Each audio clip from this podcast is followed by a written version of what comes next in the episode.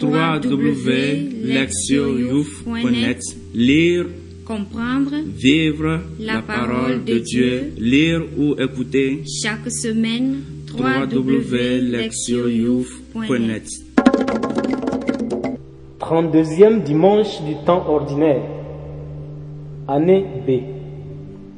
Priez. Psaume 145, versets 7 à 10. Le Seigneur garde à jamais sa fidélité. Il fait justice aux opprimés, aux affamés, il donne le pain. Le Seigneur délie les enchaînés. Le Seigneur ouvre les yeux des aveugles. Le Seigneur redresse les accablés. Le Seigneur aime les justes. Le Seigneur protège l'étranger. Il soutient l'aveugle et l'orphelin. Il égare les pas du méchant. D'âge en âge, le Seigneur régnera. Ton Dieu, ô Sion, pour toujours. Lire la parole. Première lecture. 1 roi 17, 10 à 16.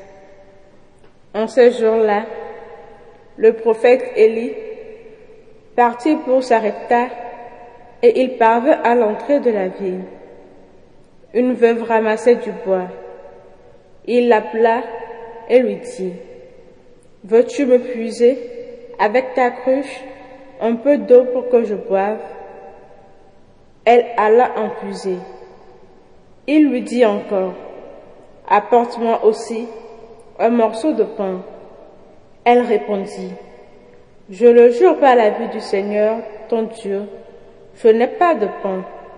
J'ai seulement dans une jarre une poignée de farine et un peu d'huile dans un vase. Je ramasse deux morceaux de bois, je rentre préparer pour moi et pour mon fils ce qui nous reste. Nous le mangerons et puis nous mourrons. Élie lui dit alors, N'aie pas peur, va, fais ce que tu as dit, mais d'abord, cuis-moi une petite galette et apporte-la moi. Ensuite, tu en feras pour toi et ton fils. Car ainsi parle le Seigneur, Dieu d'Israël.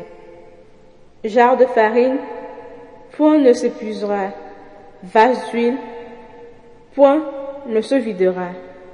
Jusqu'au jour où le Seigneur donnera la pluie pour arroser la terre. La femme alla faire ce qu'Élie lui avait demandé. Et pendant longtemps, le prophète, elle-même et son fils, eurent à manger. Et la jarre de farine ne s'épuisa pas, et le vase d'huile ne se vida pas, ainsi que le Seigneur l'avait annoncé par l'intermédiaire d'Élie. Deuxième lecture. Hébreu 9, versets 24 à 28. Le Christ n'est pas entré dans un sanctuaire fait de main d'homme.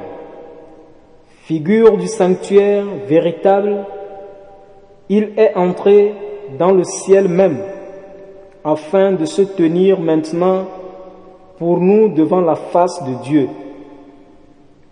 Il n'a pas assoffri lui-même plusieurs fois, comme le grand prêtre qui, tous les ans, entrait dans le sanctuaire en offrant un sang qui n'était pas le sien, car alors le Christ aurait dû plusieurs fois souffrir la passion depuis la fondation du monde. Mais en fait, c'est une fois pour toutes, à la fin des temps, qu'il s'est manifesté pour détruire le péché par son sacrifice. Et comme le sort des hommes est de mourir une seule fois et puis d'être jugé, ainsi le Christ s'est-il offert une seule fois pour enlever les péchés de la multitude.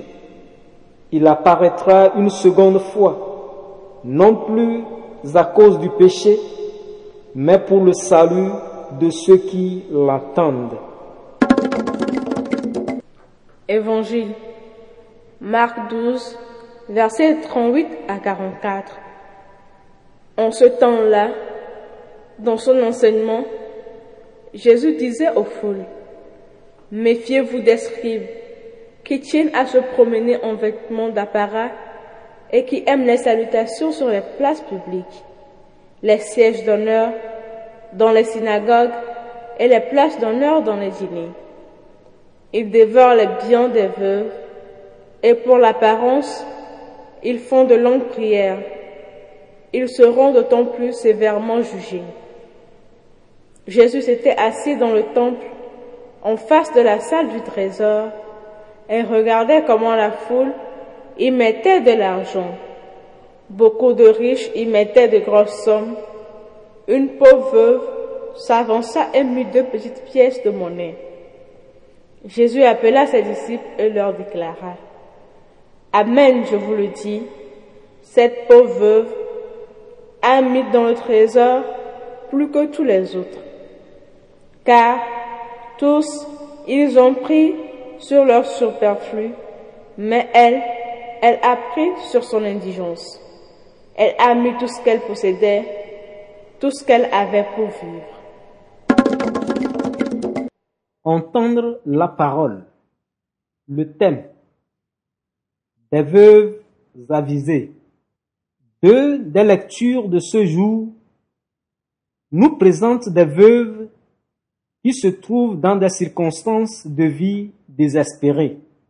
L'un comme l'autre de ces textes nous donne un enseignement essentiel. Il s'agit d'apprendre à reconnaître et à atteindre ce qui assure et promeut une vie féconde et durable. Élie a accompli sa mission prophétique dans une situation de conflit permanent. Il a vu le roi Akab transformer sa patrie Israël en un État apostat et païen. Ce roi, influencé par la situation politique et par sa femme phénicienne Jézabel, avait abandonné le Dieu d'Israël pour devenir un adorateur de Baal, le Dieu national de la Phénicie, situé au nord d'Israël. Akab avait adopté le culte de la divinité de ses voisins pour en faire la nouvelle religion de l'État d'Israël qui devint donc apostat. Élie s'opposa violemment à la politique du roi et de ce fait fut considéré comme un ennemi de la nation. Persécuté et menacé, il fut contraint de s'enfuir de sa patrie. Élie combattit également les prêtres adorateurs de Baal qui infiltraient le royaume d'Israël et commençaient à le dominer. Beaucoup de ces adorateurs étaient des Israélites qui avaient abandonné leur Dieu et s'étaient tournés Ce dernier, rappelons-le, était le Dieu de l'orage. Et c'était lui, croyait-on, qui envoyait la pluie, ce qui le rendait très attractif et populaire pour des gens dont la vie dépendait de l'agriculture. Dans la lecture de ce jour, Dieu envoie Élie à Sarepta, une ville de Phénicie dont les habitants sont de fidèles adorateurs de Baal. Le prophète arrive dans le contexte de la terrible sécheresse que Dieu fait peser sur le pays. Cette situation montre déjà que Baal n'est pas un Dieu et qu'il n'a pas le pouvoir de dispenser la pluie, même à ses fervents adorateurs. La veuve qu'Élie rencontre à la porte de la ville est une adepte de Baal. Cela apparaît clairement dans les paroles qu'elle adresse à Élie. Par la vie du Seigneur ton Dieu, le Dieu d'Élie est son Dieu et non pas celui à qui elle-même rend un culte. Pourtant, la veuve obéit à la requête du prophète de lui donner de l'eau, puis le reste de la nourriture mise de côté pour elle et son fils. Cette demande d'Élie à la veuve de lui céder les derniers morceaux de nourriture semble exagérée et égoïste.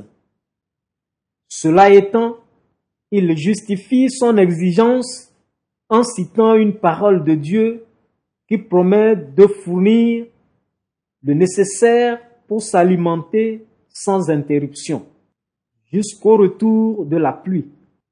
La veuve croit en cette promesse divine transmise par le prophète et elle va se mettre à apprêter la farine et l'huile dont elle se sert pour fabriquer sa nourriture. Un geste qu'elle répéta jusqu'à ce que la pluie soit donnée conformément à la parole de Dieu. Cette histoire montre qu'Élie enseigne la veuve alors même qu'elle est dans une situation désespérée et adore Baal. Il lui apprend ainsi que le Dieu d'Israël, le Dieu vivant et vrai, est le seul à pouvoir envoyer la pluie indispensable à la survie alimentaire. Sa foi en Baal est donc erronée. En accueillant les paroles du prophète et en reconnaissant le vrai Dieu grâce à elle, la veuve se montre avisée. Elle manifeste sa confiance et sa foi, ce qui lui assure de quoi subsister avec sa famille. La deuxième lecture de ce dimanche met en œuvre deux forts contrastes. Le temple de Jérusalem est opposé au sanctuaire céleste, tandis que le sacrifice du Christ est opposé au sacrifice offert par les prêtres d'Israël. Les temples étaient considérés comme des lieux sacrés dans lesquels se rencontraient le ciel et la terre. Pénétrer dans un tel espace signifiait s'introduire dans le monde céleste présent ici-bas et s'approcher de Dieu. Le sacrifice mentionné dans nos versets est celui qui s'accomplissait tous les ans pour la célébration du Yom Kippour. C'était un jour particulier où le grand prêtre pénétrait dans l'espace le plus sacré du temple, le sanctuaire, pour répandre le sang de l'animal sacrifié sur les dessus de l'arche d'alliance. Il s'agissait d'un sacrifice d'expiation pour le pardon des péchés de la nation toute entière. L'auteur de la lettre aux Hébreux oppose ces pratiques au sacrifice de Jésus. La mort du Christ sur la croix signifie qu'il est entré dans le monde céleste, la véritable demeure de Dieu et par conséquent le seul temple authentique. Le temple terrestre de Jérusalem n'était qu'une simple figure ou une ombre de la demeure céleste de Dieu. La mort de Jésus est également le sacrifice qui a apporté le pardon des péchés et la réconciliation.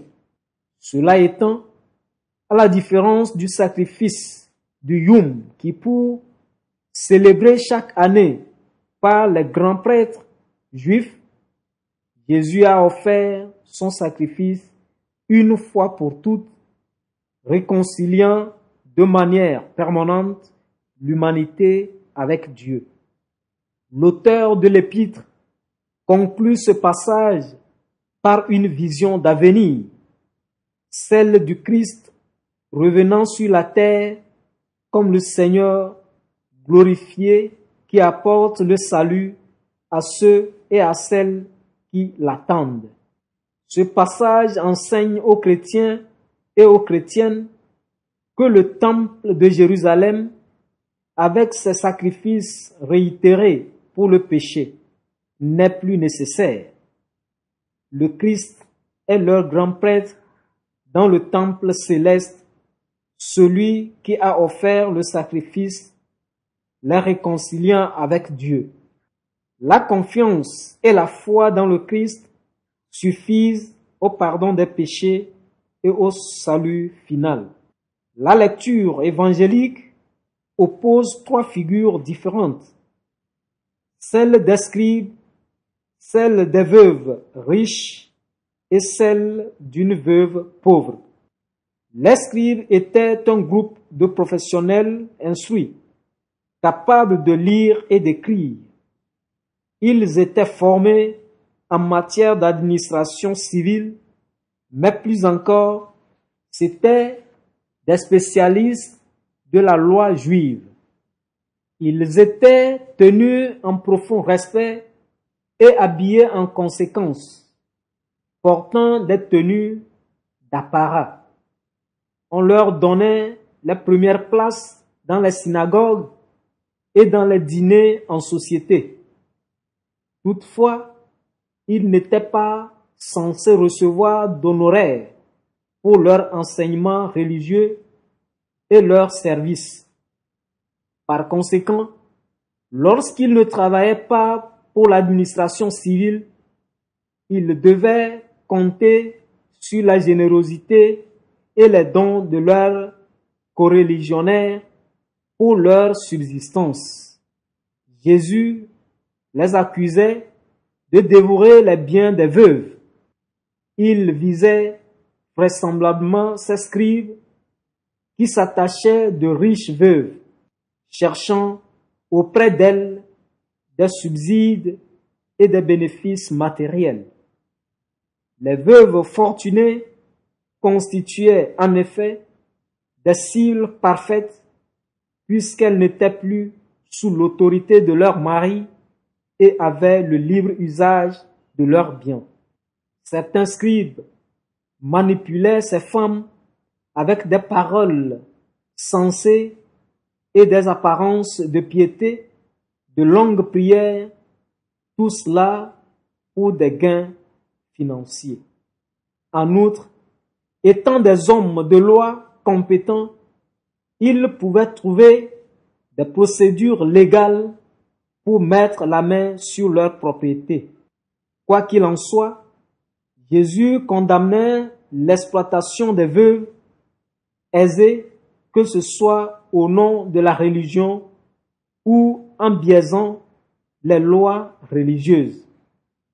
Les scribes usaient de leur autorité pour avoir des subsides, mais ils le faisaient souvent de façon manipulatrice et malhonnête. La pauvre veuve était quant à elle affrontée à un problème très différent.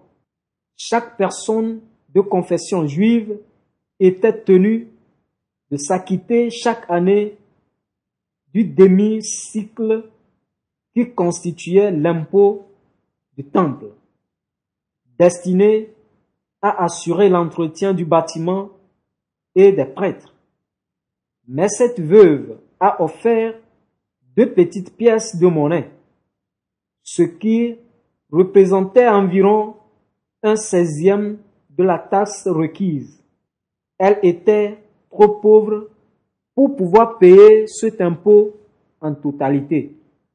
Cependant, elle a offert tout ce dont elle disposait. Aux yeux de Jésus, cette pauvre femme a accompli son devoir religieux avec une totale et sincère dévotion. Elle n'a rien gardé pour elle, mais elle a tout donné à Dieu. En offrant tout ce qu'elle possédait, la femme a manifesté sa confiance et sa conviction que Dieu pourvoirait. À la différence des scribes aisés qui recouraient à des moyens malhonnêtes pour subvenir à leurs besoins, la veuve a montré sa sagesse et sa compréhension en discernant ce qui est requis d'un vrai croyant, d'une vraie croyante. Les deux veuves avisées des lectures de ce jour montrent que les hommes et les femmes de foi se tournent d'abord vers Dieu pour ce qui est de la satisfaction de leurs besoins. La veuve de Sarepta, même si elle n'était pas israélite, a compris et accepté la parole d'Élie. Elle était suffisamment sage pour voir Dieu à l'œuvre dans un homme qu'elle ne connaissait même pas. La pauvre veuve de l'évangile de Marc savait que Dieu demande une dévotion totale et sans partage, et non pas telle ou telle somme d'argent. Cette veuve, en dépit de son incapacité à remplir les exigences financières de la taxe du temple, a accompli son devoir religieux d'une manière beaucoup plus convaincante grâce à sa grande dévotion et à sa pleine confiance. L'auteur de la lettre aux Hébreux enseigne aux chrétiens et aux chrétiennes que Dieu donne le salut par le sacrifice de son Fils sur la croix. Il ou elle n'ont plus besoin de temples et d'offrandes sacrificielles annuelles élaborées.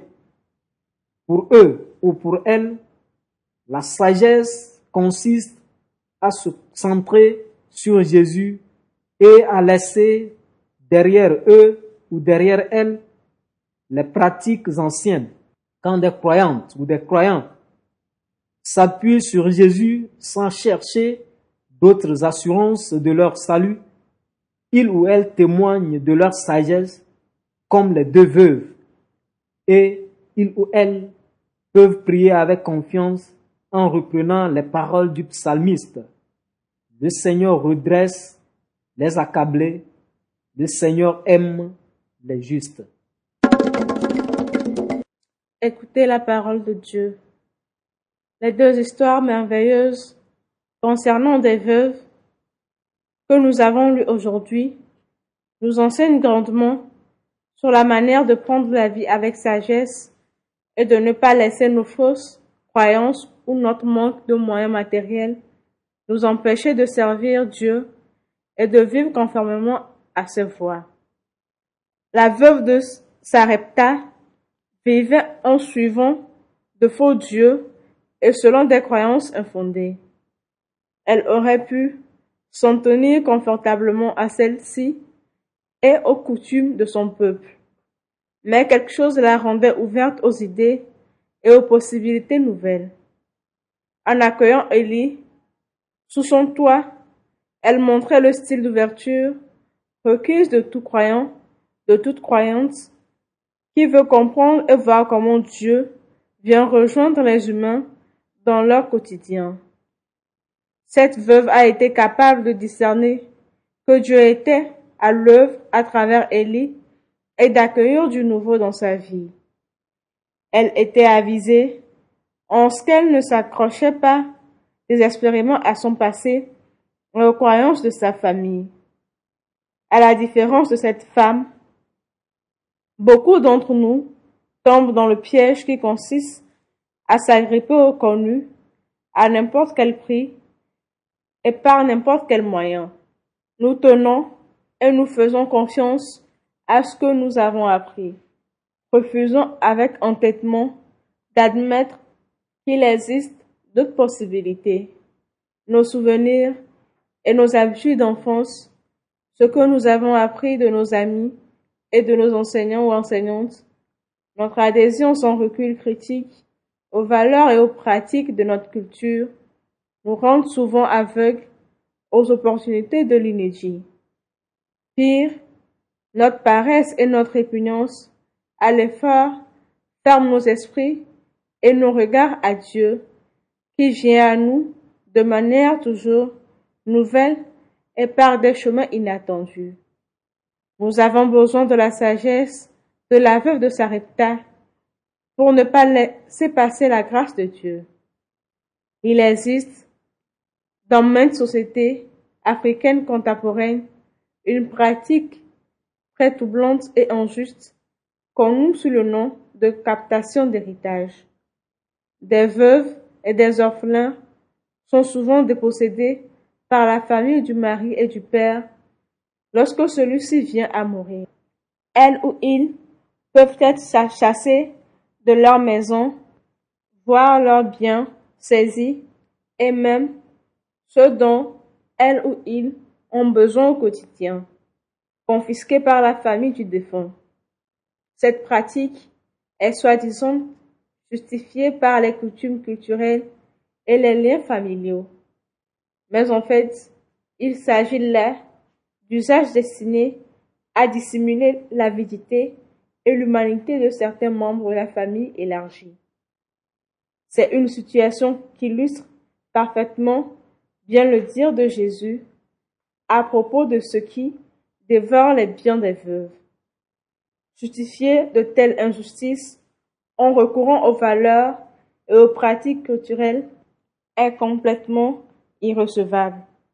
De fait, la société africaine traditionnelle a toujours fait en sorte et trouvé les moyens de protéger les personnes démunies et vulnérables. En outre, la spoliation d'héritage est inacceptable d'un point de vue chrétien.